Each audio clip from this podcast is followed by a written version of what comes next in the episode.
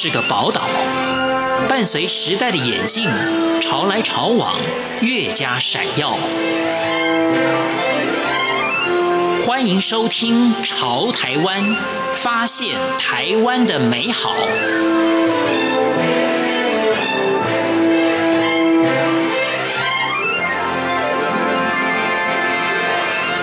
欢迎收听《潮台湾》，我是徐凡。股市文艺创办人股乃芳从小念的是数理资优班，念书从不让父母忧心。台大财经系毕业之后，到英国念了经济硕士，回台之后担任过讲师与银行工作。但是内心的反骨性格，让他选择了一条属于自己的道路。他说：“硕士前完成了父母对他的期望，已有交代。之后他要对自己负责。在今天潮台湾的节目当中，我们就跟着古乃芳一起去打开五感，以眼、耳、鼻、舌、身，同时品尝极限的色、声、香味。”以及触觉，一起了解调香的气味与创作的感动。欢迎收听。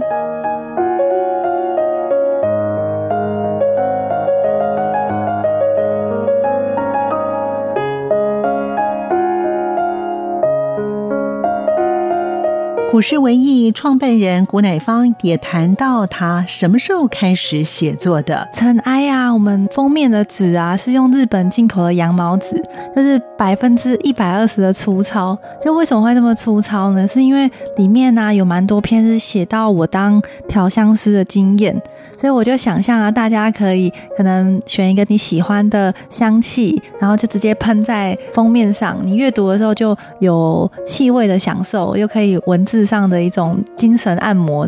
我自己的个性就是蛮冲突的，就是我追求铜板也追求月亮，所以有人就说哦，林徽因在算会计哦，还是林黛玉在看财报哦。其实对此我都觉得还蛮好笑的，就是这就是我，因为我从小到大都是念数理资优班，可是我国小的时候就开始投国语日报，然后有一篇我第一次投稿得到稿费的那作文就叫掉到马桶里。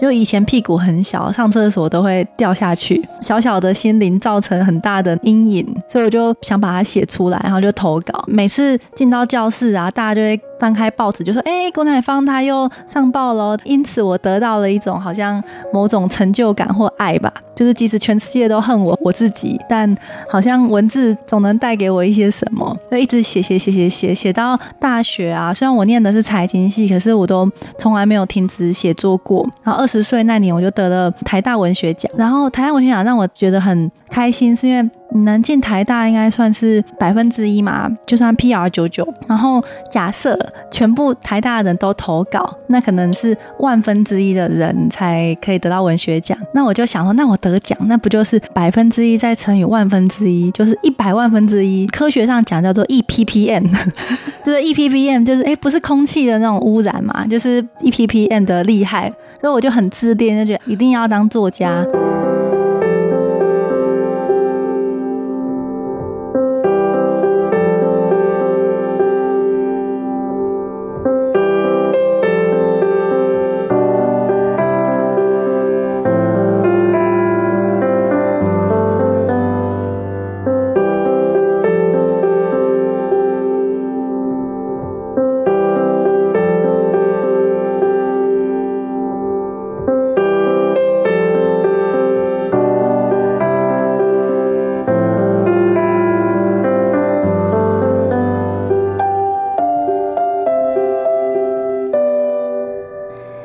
大学时期的古乃芳，因为参加了探戈社，进而变成了社长。他也谈到了这一段的机缘。他说：“当作家，其实我以前大学时候有在写探戈专栏，然后探戈专栏都短短，算是小小的一千字的散文。后来我是把这些专栏变成短篇小说，可以想象那个专栏是素材啦。”嗯，然后把它变成一个少女，她爱上了一个没办法爱的男人，他的内心的故事。小时候最讨厌的就是体育课，然后我现在也很难想象，因为我现在有健身教练课啊。我七岁的时候绝对不会想象，我可能二十年后我竟然会花钱请人家教我体育课，我一定想不到怎么世界变成这样，怎么会学探戈？就是因为我是南彰化的小镇姑娘，去台北上大学，就台北就是常常就凄风苦雨。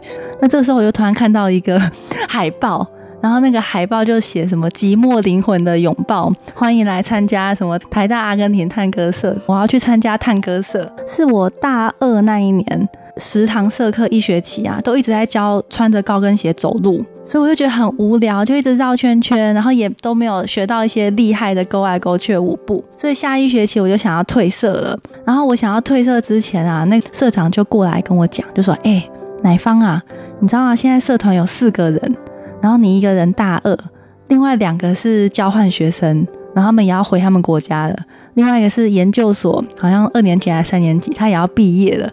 所以啊，乃芳，你如果不接社长，这个社就要倒了，我要扛下这重责大任。那我履历好像也少了一个什么社长的这种头衔啊，我就欣然接受。但我完全不会跳，台北探戈圈就一直传啊，就说探戈社的哦，还不会跳探戈哦，我就很认真练，但我从来都没有爱上探戈，就是认真练武功而已。那后来真的喜欢上，是我毕业前我去。北京大学当交换学生，那跳的就很开心，就完完全全疗愈了我的乡愁，觉得啊，探戈进到我的生命里，就从此我就很很爱探戈。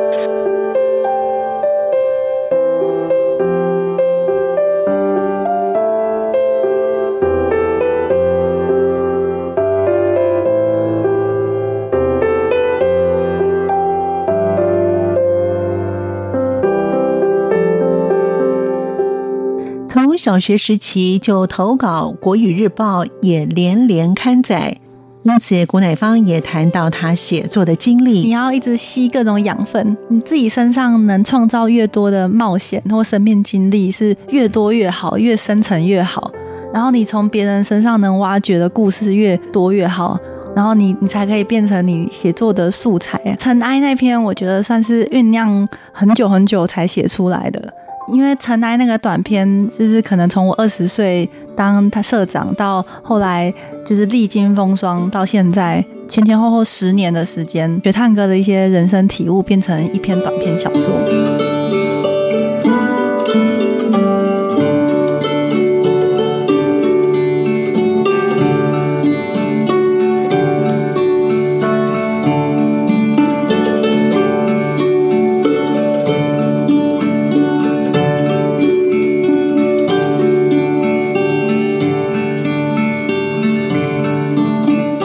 只是跟着自己的兴趣。成为调香师以及创作文字的作家，但为何会成立公司古世文艺？他也谈到了这一段的想法。我觉得我我自己的生活就是白天在调香水，然后晚上在写作，所以这个公司会起来就是想要做出版的业务，还有香水的。我们一开始有想到是文创，文文是鼻子的那个文，这两个主轴来出发的。自己看书的习惯啊，我常常是书皮和他真的身体是分开的。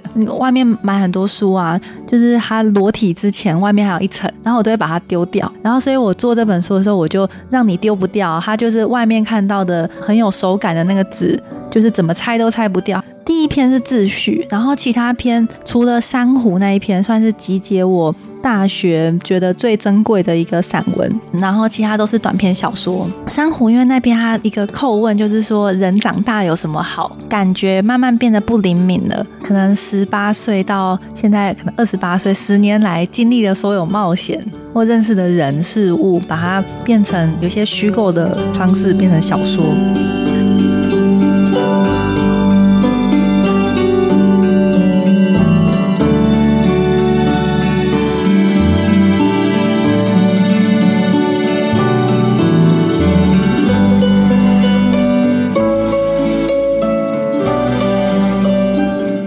古世文艺创办人古乃芳，他喜欢香味的生活，他爱香气，爱美食，爱探戈，他也爱音乐。创作是为了记录每一次感官的震撼感动。他也谈到了他创作的想法。三人是我自己是爬山的经验，所以把一些像小诗般的那种排句式的感悟写起来。然后串起来，其实他们有一个故事的主轴、小感想那样。像尘埃探戈啊，探戈的素材算是收集了十年了。我上大学到现在，然后其他的话就是经历什么就变成他那个素材，然后可能这一两年把它整理成小说。我看到那个庄子，他就写说。尘埃也，野马也，万物以情相催也。就是他贯彻全部的都是情，就是一个女子她怎么向内跟自己连接，然后怎么向外跟世界互动。就是很多人一直问我说：“哎，里面的故事到底是真的还是假的啊？”到底那个人啊，还是发生那些是真是假？然后我自己的回答就是说，里面的感情啊，百分之百都是真的。就不管他经历的冒险在现实生活中是不是真的，可是他的感情都是真实发生过的。可能作家有一些算是特权吧，就像尘埃啊，他讲的是说一个女人爱上一个男人，然后最后那个男人要爱她，可是他他又不要了。但是现实生活中可能是女人一直想要那个男人，但男人他不要她，把那样的遗憾转。化，然后内心很多很可怕的幻想，就像我去看电影的时候啊，我就一直看后面有没有人，我觉得随时会有人把我勒死，就是那种恐怖的幻想发生之前呢，我就要把它写下来，就不写我会疯掉。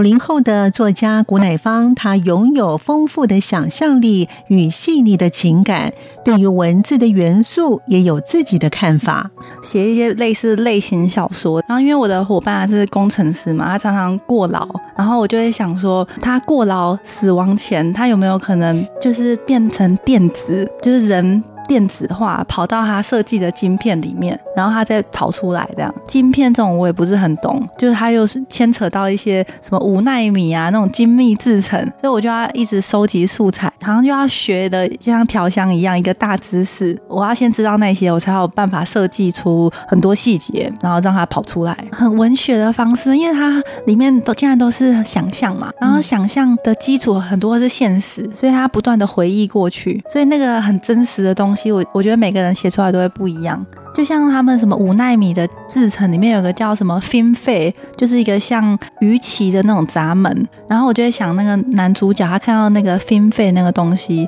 然后他就想到他去冲浪，然后看到垦丁的什么珊瑚礁。那我想没有冲过浪或者是没看过垦丁的珊瑚的人，就写不出一样的。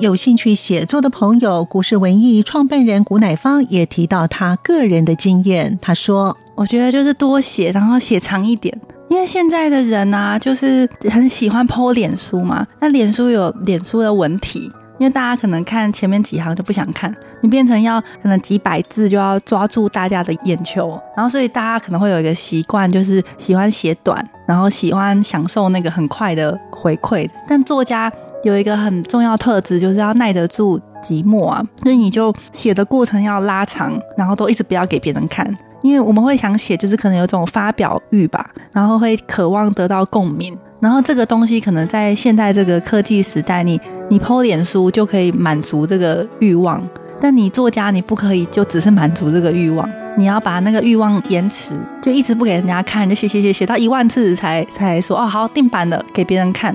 但那个忍耐的过程中，其实很痛苦的。很多人说什么我要去做个 SPA，然后去写个字啊等等，我都觉得还蛮好笑。就是意思是说，写字跟按摩一样是放松的这样。那这个就是跟我刚刚讲的是有点冲突的嘛。我讲的那个是要按耐寂寞一个痛苦的过程。才会有灿烂爆发。就是要先改变你对写作的一个看法。如果只是消遣，那就永远就会是变成像脸书的那种方式。所以你就是说态度是很重要的，对对，然后耐得住寂寞的那个态度。那你本身平常会阅读很多的书吗？我自己很喜欢看翻译文学，看很多很多，就是外国的思考啊，还是他们的语言翻成中文，有一种特别的美感。感谢您的收听我们下次见。